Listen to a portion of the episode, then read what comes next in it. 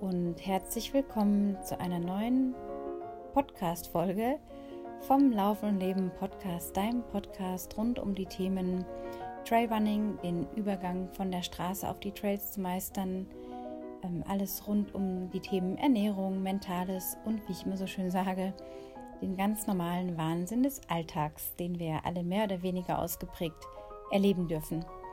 Ja, wenn ihr hier im Hintergrund ein bisschen Gehämmere hört, dann äh, ist das meiner jüngeren Tochter ähm, äh, zuzuschreiben, weil sie gerade in ihrem Zimmer ein äh, Aufräumen-Rappel hinter sich hat und ja, jetzt auch in der Umgestaltung herumwirbelt und äh, hämmert und schraubt und macht und tut.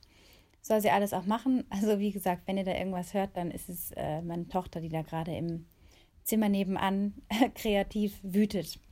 Ja, schön, dass ihr oder du wieder reinhört oder vielleicht zum ersten Mal reinhört. Ähm, freue mich immer sehr über Feedback, das mich immer wieder auch erreicht über diverse Kanäle.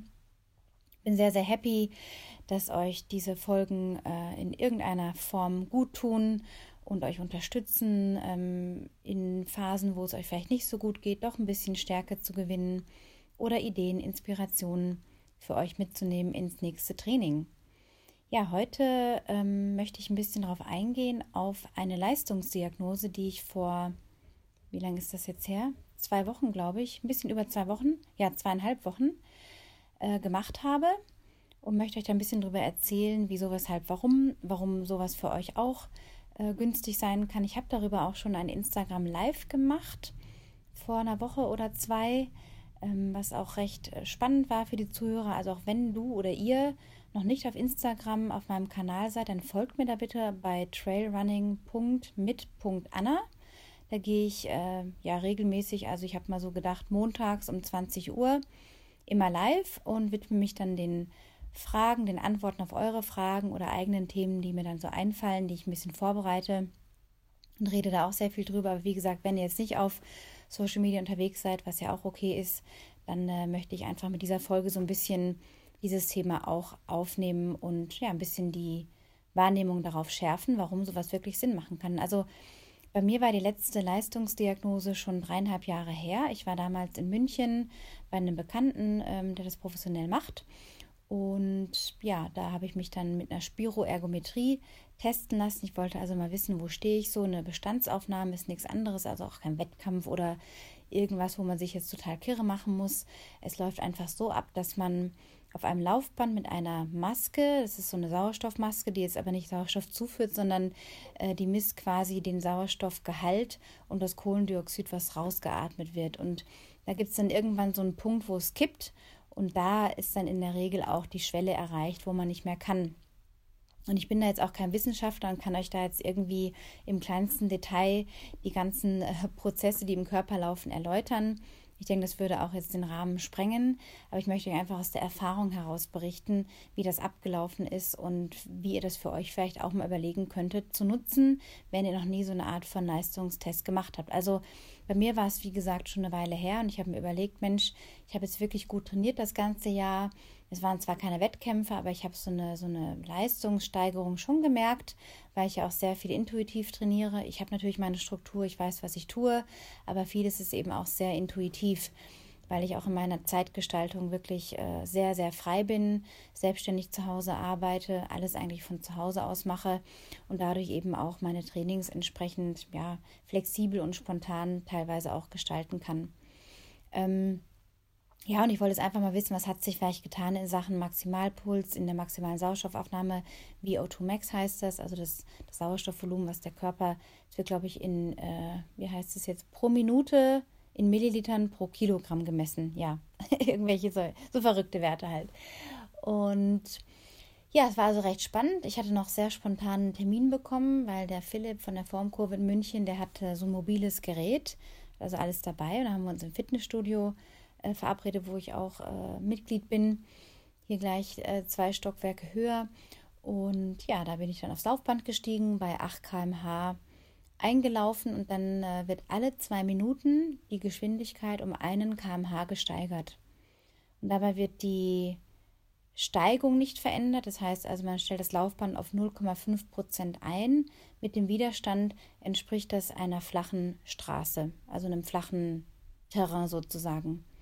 Das ist das simulierte Gelände, in dem Fall eben die Straße. Und ähm, ja, man wärmt sich da quasi auf. Man merkt dann so, ja, okay, bei 11 km/h in meinem Fall habe ich schon gemerkt, muss ich mal ein bisschen den Mund auch öffnen zum Atmen. Also es ging nicht mehr alles nur durch die Nase.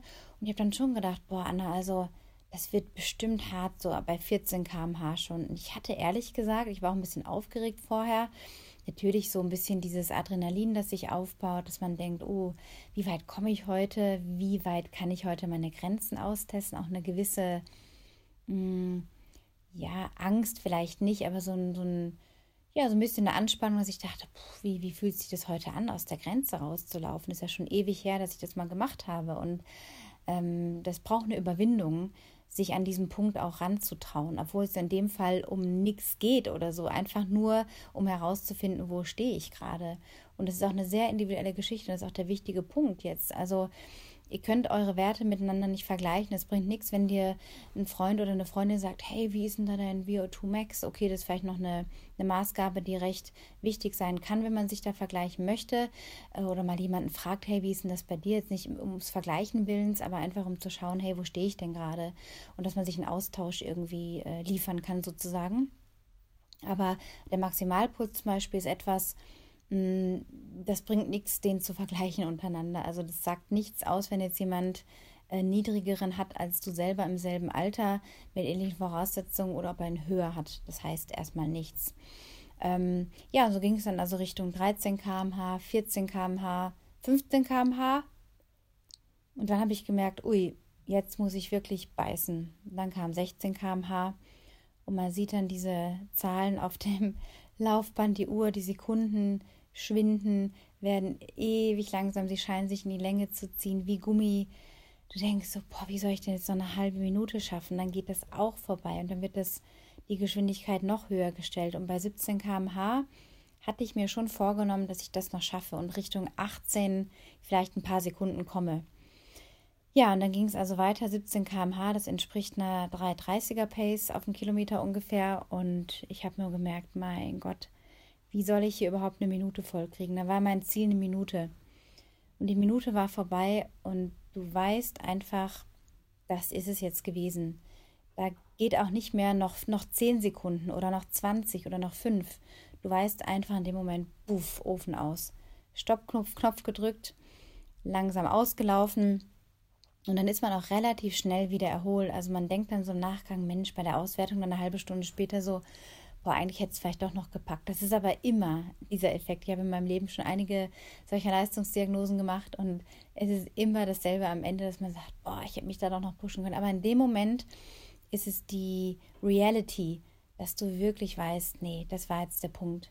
Das hat man dann nämlich auch in der Kurve gesehen, man hat es in der Auswertung auch gesehen, es wird dann alles direkt am Computer ausgewertet, die PDF ist sofort erstellt, also das ist super professionell und wahnsinnig schnell alles. Und dann haben Philipp und ich uns noch hingesetzt, eine halbe Stunde, haben über die verschiedenen Trainingszonen geredet. Und ähm, er hat mir nochmal erklärt, wo bei mir die, die äh, ja, die, die Schnittwerte quasi sind, also wo sich zum Beispiel auch in der Fettverbrennung, wo es dann kippt in Richtung Zucker oder reine Glucose, ja, je schneller ich natürlich wurde. Und da hat man eben auch gesehen, das ist zum Beispiel ein Mythos, der sehr oft kursiert, dass man oft sagt, nur bei ganz langen Läufen wird die Fettverbrennung trainiert, ja, also lernt der Körper sparsam seine Energie zu nutzen. Aber dem ist nicht so. Ich habe also in der Auswertung, kann man ganz klar erkennen an der Kurve, ich kann es euch jetzt hier leider natürlich nicht zeigen, erkennt man ganz klar, dass ich schon bei 9 km/h in der Fettverbrennung war, ja. Und das hat sich hingezogen bis 13, 14 so. Und dann wurde es natürlich anstrengender. Der Körper brauchte mehr aus dem Glykogenspeicher, die schnell verfügbaren Energien aus den Kohlenhydraten, die verfügbar waren. Ich hatte auch zwei Stunden, zweieinhalb Stunden vorher ein kleines kohlenhydratreiches Frühstück gegessen. Und da, ähm, das ist nämlich der wichtige Hinweis an dieser Stelle. Also es braucht nicht erst einen zwei Stunden Lauf, um die Fettverbrennung anzuregen, sondern ihr seid relativ schnell, wenn ihr schon länger effizient auch trainiert, seid ihr in der Fettverbrennung. Und es war bei mir auf jeden Fall auch ganz klar erkennbar. Da war ich natürlich happy drüber, dass ich also weiß, ich kann lange, lange, lange ein Tempo laufen, ohne an meine Reserven zu gehen, ja. Und natürlich habe ich auch gesehen, dass ich in der Schnelligkeit, Geschwindigkeit auch ein bisschen mehr noch ausbauen kann. Ich will jetzt nicht sagen Defizite, weil ich, ich spreche nicht in Schwächen oder in Stärken, sondern einfach in den Dingen, die man faktisch sehen kann, in so einer Auswertung und dann erkennt, okay, da kann ich das jetzt ein bisschen ausbauen. Das ist ein ganz anderes Mindset, als zu sagen, ich habe dann Defizit und äh, ich habe da eine Schwäche und die muss ich jetzt irgendwie stärken, sondern ich gehe aus einem Mindset an die Sache und sage, okay, heute zum Beispiel ist ein Intervalltraining, ich möchte jetzt meine Schnelligkeit trainieren, ich möchte diese ausbaufähiger machen. Das ist ein ganz anderes Mindset. Ich hoffe, ihr versteht, was ich meine. Also auch da beprüft immer wieder, wie denkt ihr denn über eure sogenannten Schwächen oder Defizite, was man mal ganz schnell so in den Raum wirft. Kann wirklich viel mit dem Mind, mit dem Geist machen. Ja, auf jeden Fall äh, war das schon mal ein ganz interessanter Fakt. Dann ähm, ist auch so, dass der Philipp mir erklärt hat, dass man ungefähr eine Herzfrequenz, also einen Herzschlag quasi pro Jahr, dass man älter wird, verliert an dem Maximalpuls. Und bei mir war das tatsächlich so, dass ich vor dreieinhalb Jahren 187 Maximalpuls hatte, was wiederum mit der klassischen Rechnung, die man kennt von 220 minus Lebensalter, äh, ich glaube, die Formel ist noch erweitert auf noch einen anderen Faktor dahinter, dass die nie ganz hinkommt. Also auch da rechnet nicht einfach 220 minus 35, wenn ihr 35 seid und sagt dann, das ist euer Maximalpuls. So läuft das einfach nicht.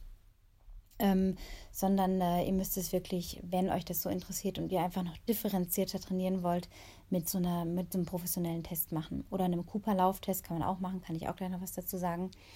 Ja, auf jeden Fall, ähm, ja, war es jetzt diesmal so, dass ich eine 184 habe. Es sind genau diese drei Schläge weniger. Aber trotzdem ist meine Leistungsfähigkeit im Vergleich zum vor dreieinhalb Jahren viel größer geworden. Also ich habe mich in vielen Bereichen auch verbessert. Zum Beispiel in der maximalen Sauerstoffaufnahme bin ich bei 56, glaube ich. Und ähm, das ist schon wirklich im exzellenten Bereich jetzt im Ausdauersport als Frau in meinem Alter. Viele meiner Werte waren im exzellenten Bereich. Aber ich habe auch gesehen, wo kann ich jetzt zum Beispiel meine Intervalle viel schneller ansetzen. Ich habe also auch erkannt, dass ich die immer noch ein bisschen zu mh, mm, zaghaft mache. Also, dass da ruhig noch ein bisschen Speed, ein bisschen Pfeffer rein kann, dass ich mich ruhig mehr trauen kann, an so einer Schwelle zu laufen, so ein bisschen über das Komfort-Ding hinaus. Und äh, das ist ja oft das, wo man natürlich auch ein bisschen Angst vielleicht hat, dass man da irgendwie äh, das nicht schafft oder so, oder dass man dann aus der Puste kommt. Natürlich kommt aus der Puste. Und dafür ist eben auch gut, ähm, so eine Leistungsdiagnose zu machen, dass du im Grunde deine Zeit noch viel effizienter einsetzen kannst. Und damit ist es nicht gemeint, Optimierungswahn, äh, Effizienzwahn, schneller, höher, weiter, diese ganze Sache. Nein, es ist einfach nur von der Idee her, wenn du schon rausgehst, vor die Tür gehst, wie kannst du denn deine Qualität reinbringen, die dir auch was bringt? Anstatt jetzt um Block zu latschen oder zu joggen, kann man auch mal machen, mache ich auch ab und zu. Totaler No-Brainer, einfach raus, ohne Puls, ohne Uhr, locker laufen. Ich kenne meine Route, ich weiß, wie lange ich da brauche. Also äh, einfach raus und laufen. Das geht auch einmal die Woche oder so. Aber selbst diese, diese langen Läufe, da ist es eben wichtig, dass man sie eben nicht so schnell läuft, weil man oft versucht ist, naja, komm, ich drücke jetzt noch einen drauf. Und das kann dann schon Unterschied machen, dass du gar nicht an der Grundlagenausdauer arbeitest, wenn du in diesem falschen Pulsbereich quasi trainierst, der eigentlich schon Richtung Tempo ginge, obwohl es sich gar nicht so wahnsinnig anstrengend anfühlt. Ähm, und hast dann im, im Grunde gar nicht die Grundlage, auf die du abzielst mit einem langen Lauf, weil du eben zu schnell unterwegs bist. Oder vielleicht unterwegs noch Gas gibst. Natürlich kann man auch lange Läufe in Kombination, das ähm, haben meine Klienten auch oft im Plan, mit einer kleinen äh, Mini-Tempo-Einheit reingestreut, die einfach nochmal so ein bisschen ähm, andere Energie rekrutieren soll, die aber nicht in die reine ähm, ja, Schwellen, wie soll ich sagen, Schwellenwert Energieverbrennung geht, ja, wo du also wirklich am Limit dann bist, sondern das ist nur mal so ein Gang zugeben, wieder ein bisschen runterfahren, um auch natürlich eine gewisse Abwechslung zu haben. Also das ist im Grunde das Ziel. Jetzt habe ich natürlich meine fünf Zonen und denke dann vielleicht jedes Mal, um Gottes Willen, fünf Zonen. Ähm, damit solltet ihr euch nie kirre machen.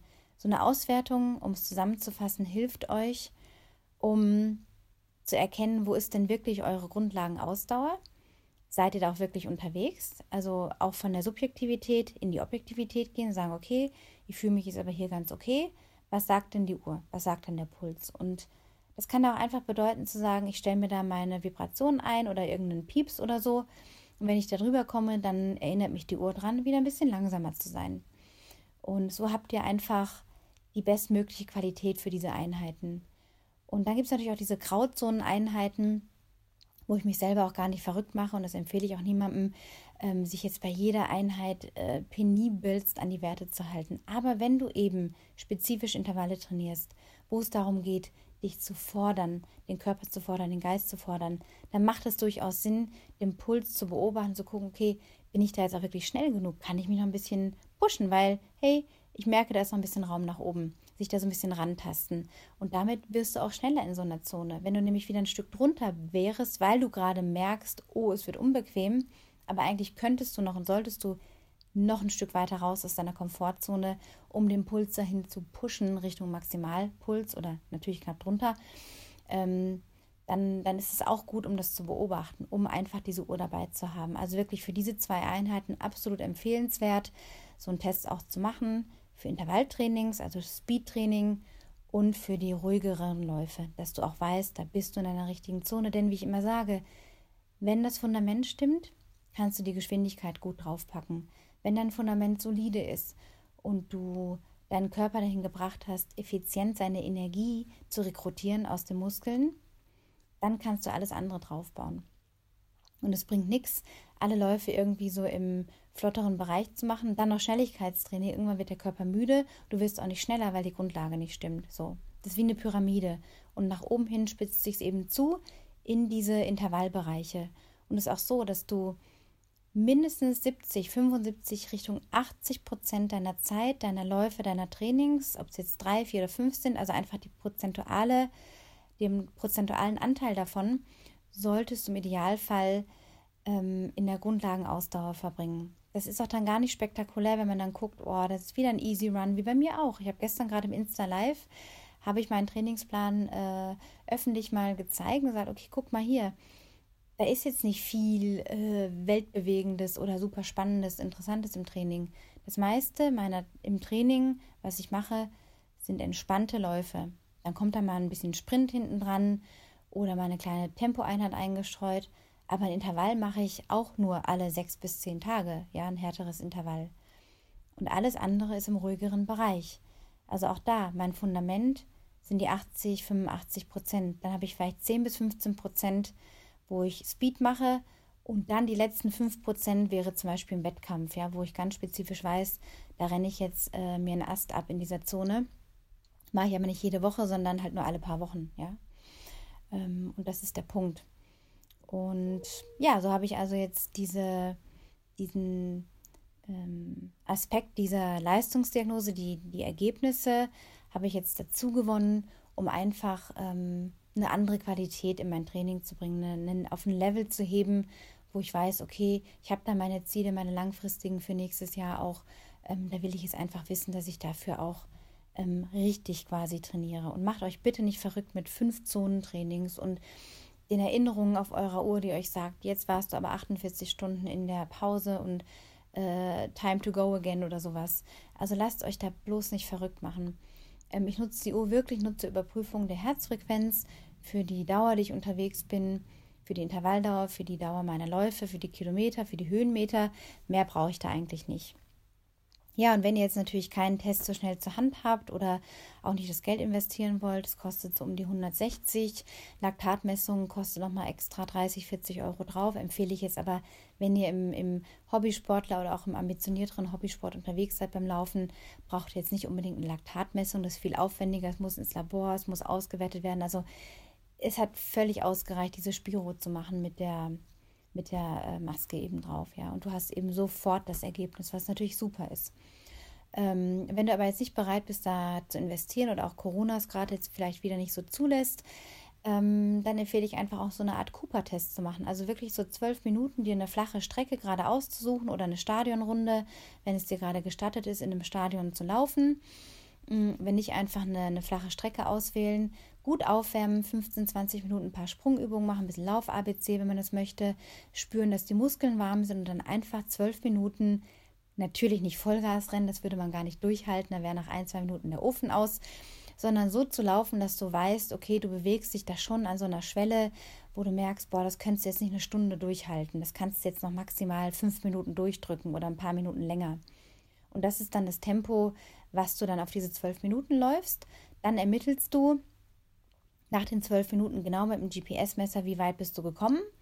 Dann gibt es da Tabellen für Männer, für Frauen, je nach Altersgruppe, die dir dann genau sagen, äh, von den fünf Kategorien, die es gibt, wo bist du da jetzt gerade angesiedelt? Ja, schaffst du 2,3 Kilometer, schaffst du 3,12 Kilometer, schaffst du 2,9, äh, schaffst du eineinhalb, das ist ja ganz egal, je nachdem, wo du stehst.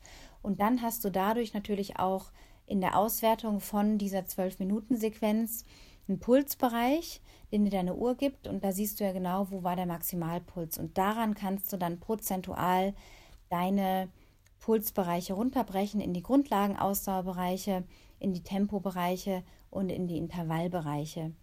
Und damit bist du eigentlich auch relativ gut ausgestattet und dann kannst du spezifischer trainieren, zum Beispiel an deiner Grundlagenausdauer feilen, anhand dieser Cooper-Test, sogenannten Cooper-Test-Ergebnisse und kannst dann zum Beispiel drei Monate später schauen, läufst du nochmal dieselbe Strecke, die zwölf Minuten, du solltest dich verbessert haben im besten Fall. Und dann merkst du eben auch, schlägt dein Training an oder nicht. Also das zum Thema Leistungstest, einmal eine Spiroergometrie in meinem Fall oder eben alternativ, wenn du selber einfach Bock hast, ähm, das für dich selber auszuwerten, dann mach den Cooper-Test, aber auch da ausgeruht in sowas reingehen, ist nicht irgendwie noch einen Tag vorher einen schnellen Lauf machen oder einen ganz langen Lauf machen und dann denken, naja, die zwölf Minuten kriege ich schon rum. Also wirklich gucken, dass du ausgeruht bist, dass du ein gutes Frühstück hattest vorher, eine gute Strecke, wo du weißt, da musst du nicht um Leute rumlaufen, äh, Schlangenlinien oder so, weil da viel los ist, sondern eine ruhige Strecke, wo du weißt, okay, zwölf Minuten, bumm, das ist jetzt mein Target. Ja, und dann einfach mal gespannt sein, was rauskommt. Ich hoffe sehr, dass sich diese Folge etwas weitergebracht hat, schlauer gemacht hat, dir vielleicht sogar Lust gemacht hat, auch mal rauszufinden, wo du gerade stehst. Ich wünsche dir viel Erfolg auf all deinen Wegen. Teile bitte diese Folge auch gerne mit deinen Freunden, Bekannten, Kollegen, deinem Umfeld, von denen du denkst, dass sie auch von dieser Folge etwas haben. Hinterlass auch gerne eine tolle 5-Sterne-Bewertung auf iTunes, ein Herzchen auf Soundcloud oder auf Spotify, was auch immer es da für Optionen gibt. Und für alle Ladies da draußen, die jetzt zuhören, im April nächsten Jahres, vom 22. bis 25. April 2021, gibt es in Garmisch wieder ein verlängertes Trailrunning-Wochenende. Ladies only mit einem tollen Programm. Ich mache noch die ganzen Details, die Ausschreibung in die Shownotes. Da könnt ihr auch nochmal nachlesen. Jetzt sind nur noch drei Plätze frei, also schnell zuschlagen. Auch davon ausgehend, dass dann Corona nicht mehr ganz so strenge Bestimmungen und Auflagen hat wie jetzt bereits wieder im November, äh, ja, was wir da ausgesetzt sind, sondern lass uns einfach mal hoffen, dass das alles nur auf dem Weg der Besserung sein kann. Ja, dann auf jeden Fall alles Gute auf all euren Wegen, deinen Wegen. Lasst es euch gut gehen und ja, run happy and be happy. Bis bald.